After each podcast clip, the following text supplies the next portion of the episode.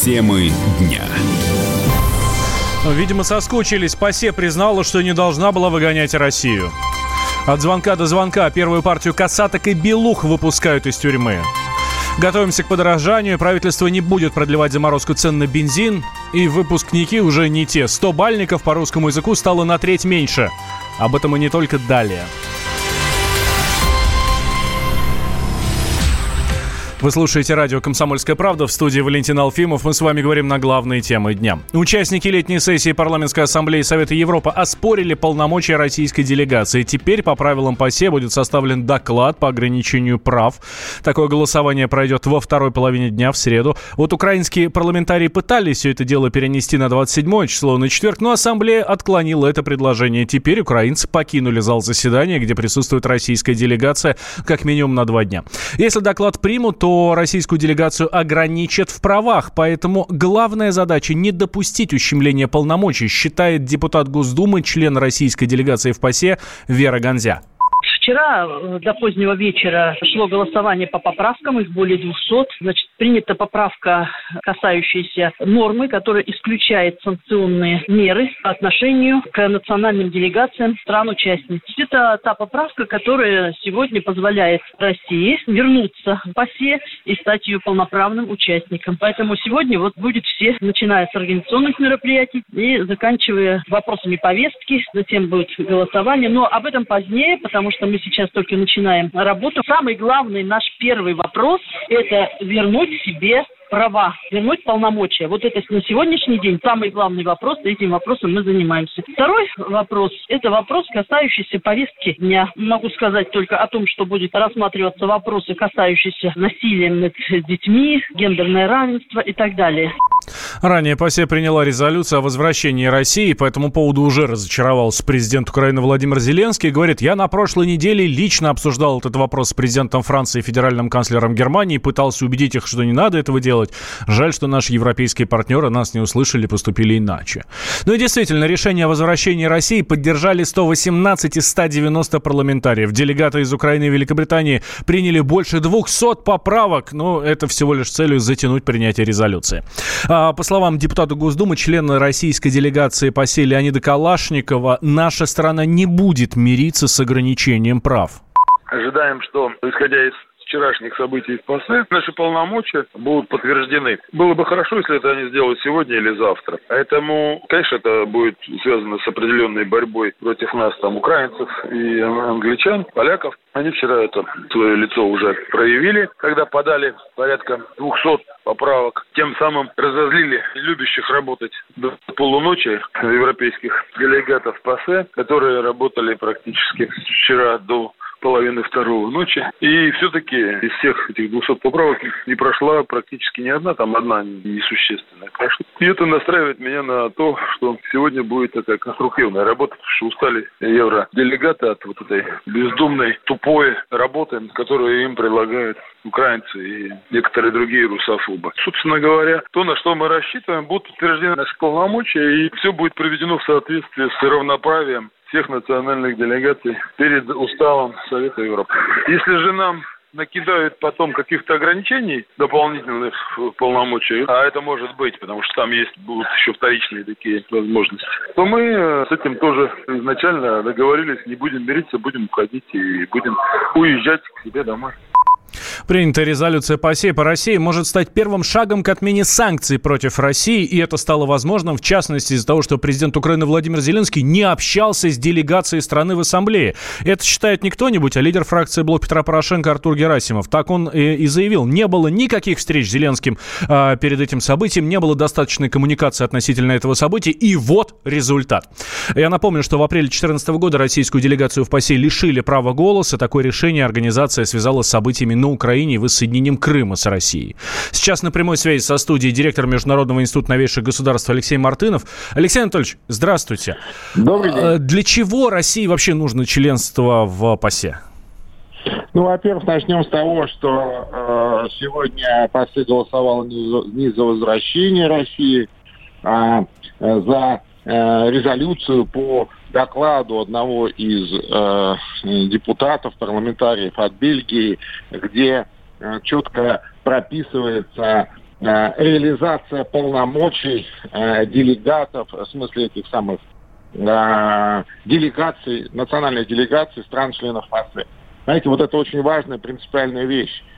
Никто, то есть это не за Россию, это не за нас, да, это mm-hmm. за всех, это для всех. И вообще это такая элегантная, я бы сказал, позиционная, позиционный успех российской парламентской дипломатии, когда опираясь именно на базовые настоящие анонимные э, принципы европейских ценностей э, российской делегации, в частности, насколько я знаю, идея принадлежит э, главе российской делегации депутату Слуцкому, э, было предложено европейским коллегам э, именно вот так подойти к вопросу, знаете.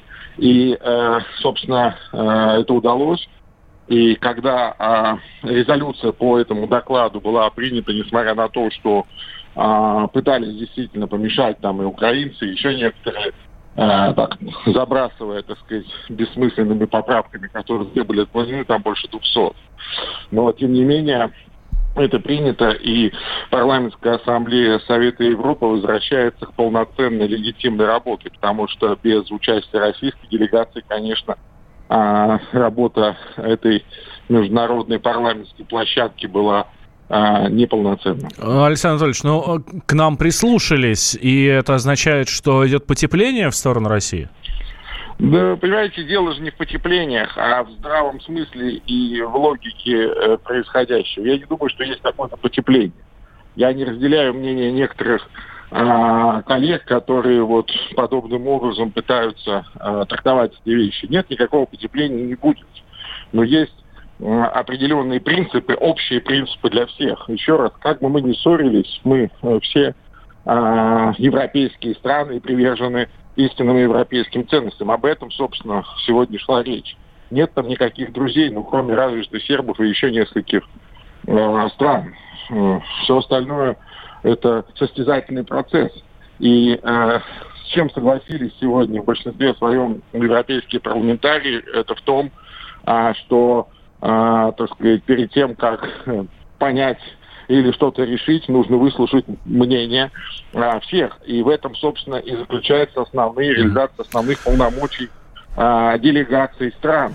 Да, а Александр Россию лишили этого права, тем самым нарушили один из базовых принципов вообще европейской, а, европейского парламентаризма. Да, Александр Анатольевич, спасибо вам большое. На связи со студией был директор Международного института новейших государств Алексей Мартынов.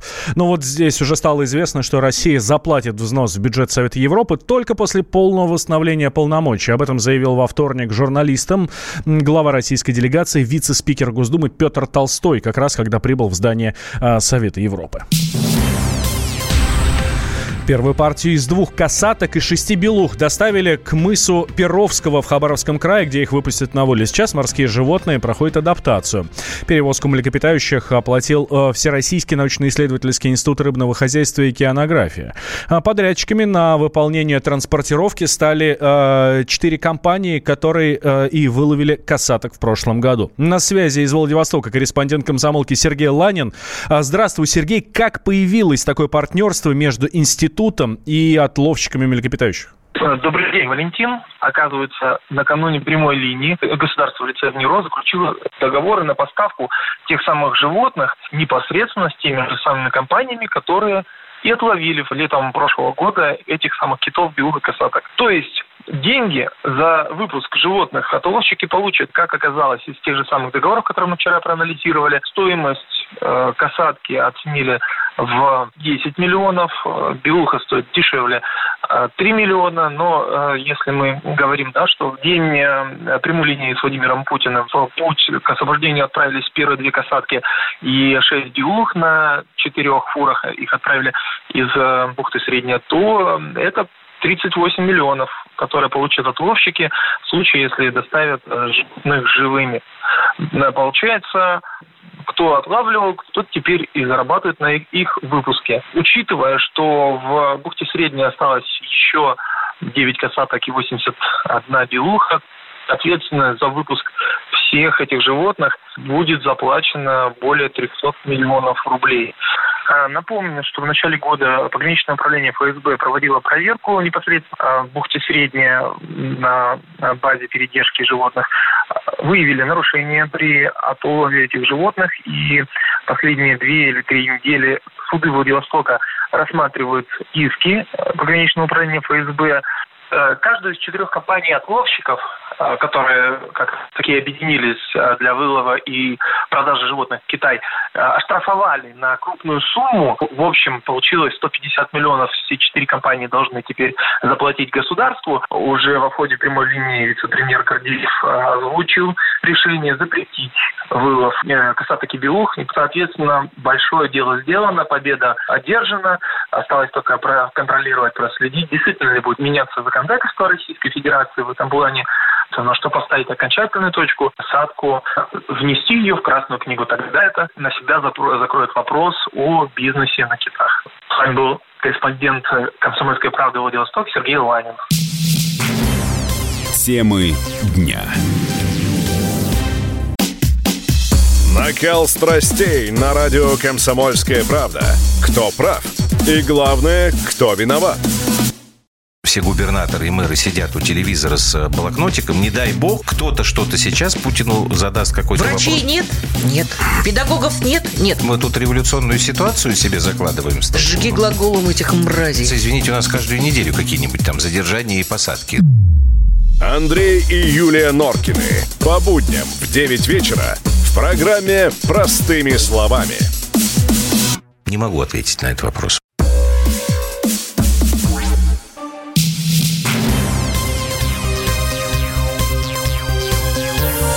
Темы дня. Вы слушаете радио «Комсомольская правда» в студии Валентин Алфимов. Грузия может пустить шаттлы для российских туристов. Глава Ассоциации гостиниц и ресторатов и рестораторов Шалва, а, Шалва а, Лавердашвили предложил организовать бесплатные автобусы из аэропортов Баку, Ереван и турецкого Трабзона. Он отметил, что туристы из России звонят в тбилисские гостиницы и просят найти альтернативные пути для приезда в страну. С 21 июня туристические компании не продают путевки в Грузии, по, в Грузию по рекомендации Ростуризма.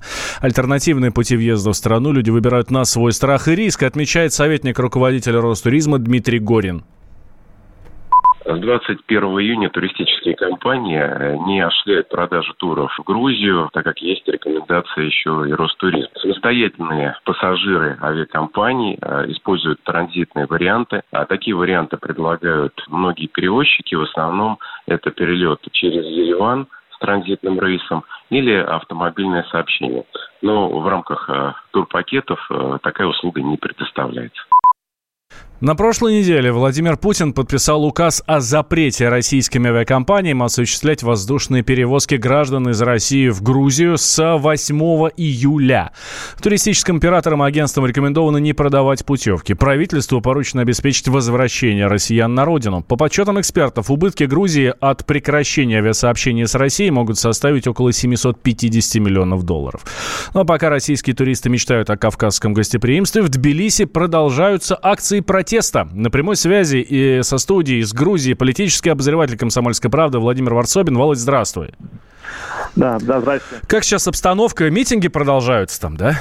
Ну, э, слишком уж заострили внимание Москва и Россия на эти митинги, а их практически уже и нет. Эти митинги проходят еще раз каждый день, согласен, с, с, с полвосьмого до 12 ночи э, на пятачке около старого здания парламента. В общем, его Тбилиси, по сути, не замечает. А сейчас вообще его не видно, потому что митинг, э, ну, он иссох до полутора, до тысячи человек. И по большому счету стоять там уже нет смысла протестующим, потому что все их требования, но большинство требований уже выполнено. Самое главное, что они добились, это будет изменена избирательная система Грузии, по которым будет избираться списком партии. То есть э, теперь будут голосовать не за определенную личность в депутаты, а вот э, по спискам партии, что выгодно Саакашвили и его команда. Вы заметили, да, что я говорю о внутренних делах Грузии и о том, что они разбираются со своими проблемами. Поэтому, когда э, вот мне, то есть, когда я слышу о том, что а, какие убытки понесут и российские авиакомпании, и грузинские авиакомпании, какие понесет убытки экономики стран – и вообще почему туристы должны эвакуироваться из Грузии, мне все, это становится немножко странно. Я, кстати, сейчас нахожусь в Батуме, здесь вообще ничего не, не говорит. Как видите, э, очень много русских, и все здесь хорошо отдыхают. Ну, то есть закончилось все, да? Можно а расходиться? Это оно не особо начиналось. Это было первые два-три дня, а все остальное пошла какая-то истерика политиков. И, честно говоря, вот э, и русский турист, с которым я э, много общался, да и грузинские рестораторы, э, это владельцы гостиницы, они вообще не что произошло и почему все это происходит. Такое ощущение, что идет какой-то спектакль политический, за которым почему-то страдают и туристы, и туроператоры. Володь, спасибо тебе большое. Владимир Варсобин, политический обозреватель «Комсомольской правды», был с нами на прямой связи. Владимир продолжает следить за э, развитием событий. Но вот в Российском союзе туриндустрии уже заявили, что летний турсезон в Грузии для россиян не состоится, остается только надежда на, на зимний. Но правильно говорит наш обозреватель, из-за ситуации в Грузии больше всего страдают простые граждане, не только грузины, но и россияне. Так вот пара из Челябинска не может вернуться на родину. Мария и Леонид Леонид собирались сыграть свадьбу за рубежом, но в их планы вмешалась политика. Праздник испорчен. Остается только думать, где взять деньги на обратный билет. Ведь цена выросла в 4 раза. Да и улететь-то после 8 июля просто не получится. Василий Воронин подробнее. Мария и Леонид уже давно планировали свадьбу на лето. Это событие они хотели отметить в Грузии, в живописном горном местечке Сигнахи. Прилетели заранее, чтобы все организовать, а заодно и отдохнуть. Свадьбу было решено сыграть в конце августа. На назначенную дату пригласили родственников и друзей из России, а родителям заблаговременно купили билеты на самолет. Но все планы спутали недавние протесты, из-за которых с 8 июля было приостановлено пассажирское авиасообщение с Грузией, что для молодоженов означало только одно – это сыграть свадьбу без родственников и друзей.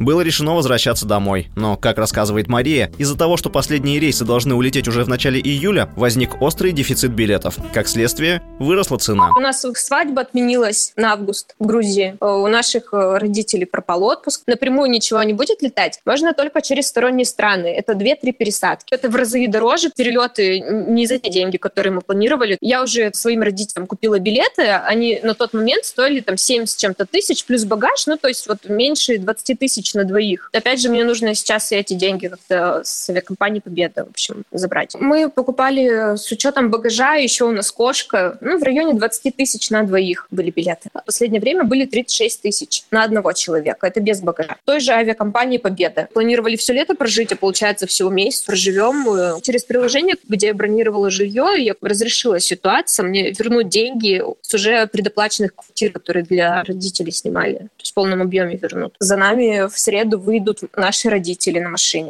Свадьба сорвалась. Родственники остались без отпуска в Грузии. А обратный путь предстоит на автомобиле с родителями, что никак нельзя назвать романтическим свадебным путешествием. Особенно досадно то, что для Марии и Леонида после событий в Тбилиси совсем ничего не поменялось. Сейчас они находятся в Батуми, и отношение местных жителей никак не изменилось, да и вообще все спокойно. А прерывать отпуск приходится только из-за того, что есть риск тут застрять. Мы находимся в Батуми, здесь ничего не происходит, все как было, так и есть. Спокойно ходим по улице, мы гуляем, гуляем. Один раз мы пошли в центр погулять, там возле какого-то административного здания была толпа людей. Ну, как бы они просто спокойно стояли, они даже ничего, не знаю, не выкрикивали, какой-то плакат у них единственный был, и рядом дежурила полиция. Никакой агрессии нет абсолютно. В ожидании родителей отдых продолжается. Причин для беспокойства пока нет. Ну а как можно было избежать подобной ситуации с покупкой авиабилетов домой, нам рассказал менеджер по туризму одной из известных челябинских фирм Олег Яшков. В той ситуации, которая сложилась сейчас с туристами из Челябинска, во-первых, они при путешествии за пределы Российской Федерации, они не приобрели обратные билеты. Я могу сказать, что они собираются обратно возвращаться в августе. Всегда повышенный сезон пиковый, поэтому цена авиабилетов на все направления, которые являются туристическими для отдыха, они всегда дорогие. Авиакомпания, например, Аэрофлот без проблем пересаживает, возвращает билеты. Это потому что решение Росавиации. Поэтому с возвратом, изменение сроков пребывания, это без проблем. Туристы могут также остаться в Грузии и полететь в другой авиакомпании при возврате билетов. По поводу того, что путевки, тоже проблем нет. Туркомпании готовы вернуть деньги возникнут только проблемы у тех туристов, которые путешествуют, э, скажем, дикарями, которым пришлось предоплату внести просто непосредственно где-то в отеле, частный сектор. В местном отделении Роспотребнадзора редакции дать оперативный комментарий отказались, но пообещали ответить на письменный запрос.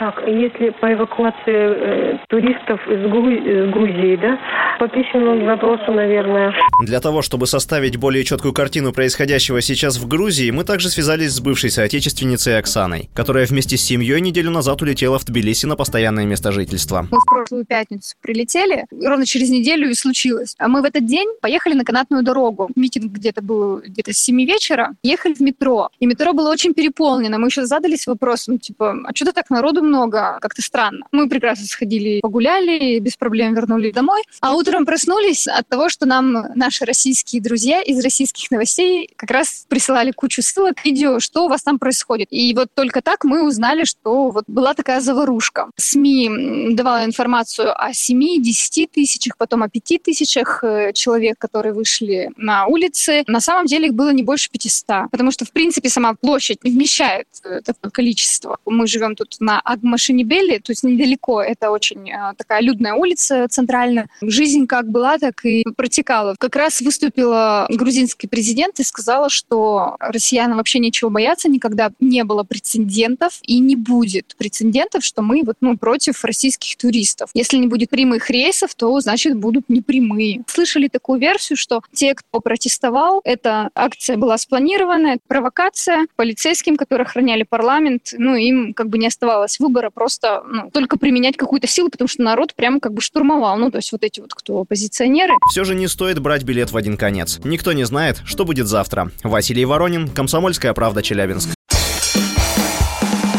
Максим Шевченко. Человек с большим... Как вам не стыдно? Сердцем. Я ужасно извиняюсь, просто очень интересная лекция. Можно уже вмешаться в ваш монолог? Я же вижу, как люди там сидят в подпольных барах, пьют виски, и у них все замечательно. Может, мы жили бы по-другому. Ladies and gentlemen, встречайте, главный миротворец от мира журналистики. Не знающий поражений, чемпион прямого эфира. Поединки каждый вторник в 8 вечера на радио «Комсомольская правда». Мне не хочется либералов обижать.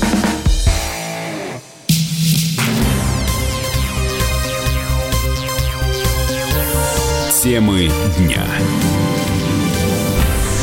Вы слушаете радио «Комсомольская правда» в студии Валентин Алфимов. Правительство не планирует продлевать заморозку цен на топливо. Решение было принято на совещании с участием министра финансов Антона Силуанова и вице-премьера Дмитрия Казака. Между нефтяными компаниями и правительством на словах есть договоренность, что э, рост цен на топливо на автозаправках сохрани, сохранится в этом году на уровне инфляции. Даже с отменой заморозки автолюбителям не стоит ждать резкого повышения стоимости топлива, считает глава независимого топливного союза Павел Баженов.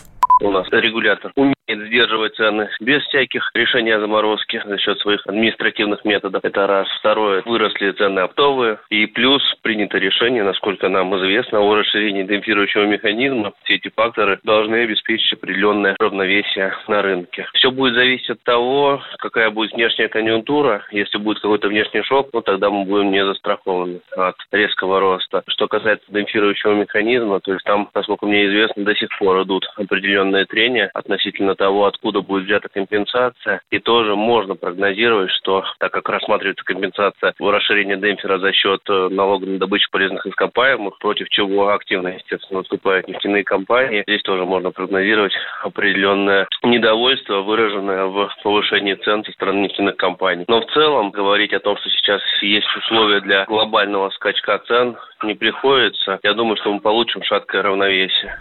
О заморозке розничных цен на топливо правительство договорилось в конце 2018 года. Первое соглашение действовало до 31 марта. Число стобальников ЕГЭ по русскому языку упало почти на треть. В Рособорнадзоре рассказали, что в прошлом году высший балл по экзамену получили больше трех с половиной тысяч человек. В этом наилучший результат показали только две с половиной тысячи выпускников. Как рассказал учитель русского языка, автор блога «Училка против ТВ» Татьяна Гартман, причиной меньшего числа отличников могла стать неточная формулировка заданий. Мне кажется, это все очень индивидуально, потому что ЕГЭ – это лотерея. И если в прошлом году повезло, было большое количество народу, кому повезло, в этом году нет. Ну, вот я знаю, у меня ученики некоторые, они говорят, они просто не поняли некоторые задания. Может быть, и с этим как-то связано, что как-то было немножечко сформулировано более тонко, что ли, по сравнению с прошлым годом. Мне кажется, тут такой комплекс каких-то причин, да, то есть это и индивидуальный у каждого, и плюс, конечно, возможно, чуть более сложно были сформулированы задания. Уровень подготовки все равно примерно одинаковый у ребят, просто что-то не сошлось. Однако талантливых детей в стране немало. Школьница из Екатеринбурга получила 400 баллов за 4 предмета. Анастасия предельно сдавала ЕГЭ по русскому, по информатике, по математике и по физике. И по каждому предмету показала наивысший результат. Мама Насти, Юлия Пределина, рассказала нам, что ее дочери всегда нравилось учиться. Она трудилась все школьные годы, поэтому сдать экзамен ей было несложно. Математика – это наша любовь. Математикой занимается с пятого класса, можно сказать. Везде, где можно было в городе заниматься дополнительно. В УРФУ была школа юных математиков, начали оттуда. Дальше были загородные школы летние, то есть это такой большой труд очень. В Сириусе несколько раз была. Все это смены математики и программирования. Ее всегда к этому влекло. Мы только поддерживали, развивали, помогали. Все, что от нас зависело, все делали. А когда уже более сознательный возраст стал, то только уже любовь, забота, поддержка. Особенно 10 класс на практически весь провела в учебах вот, вне города. В течение года она 4 месяца дома была суммарно. Так вот у нее поездки, мы даже чемодан не разбирали. Она из одной поездки в другую поездку. Это вот все школа подготовки. Дело ведь не в 100 баллах. Дело в уровне, в среде, в которой она находится. А этот класс, он весь, у них там 96, 98 баллов. Они все вообще золотые дети. Весь мандраж прошел еще в марте, так как она олимпиадница, она участвует все время в олимпиадах. Январь-март был очень напряженным, потому что это были заключительные этапы. Летали писать последние этапы. В Москву летали, Питер летали. Вот там было страшно, напряженно, очень так ответственно. Сейчас на ЕГЭ, видимо, от того, что она очень усиленно занималась на олимпиадном уровне, как-то вот ЕГЭ проще все проходило. К тому же мы просто знаем, что у нее гигантский багаж знаний. Нужно просто успокоиться, собраться, сесть, проверить все. Нет, я вот эти экзамены, каждый из четырех, на которые она уходила, я только и говорила, удачи, ты все сама знаешь, ты все сделаешь. На всю страну из-за отличных результатов прославился и школьник из Томской области Александр Путин набрал 300 баллов за экзамены по русскому, информатике и физике. Ну а московская выпускница Анастасия Андрюнина а, единственная в России получила высший балл по китайскому языку. ЕГЭ по этому предмету проходил впервые. Радио «Комсомольская правда». Более сотни городов вещания и многомиллионная аудитория. Екатеринбург 92 и 3 FM. Эм. Кемерово 89 и 8 FM. Эм. Владивосток 90 и 4 FM. Эм. Москва 97 и 2 FM. Слушаем всей страной.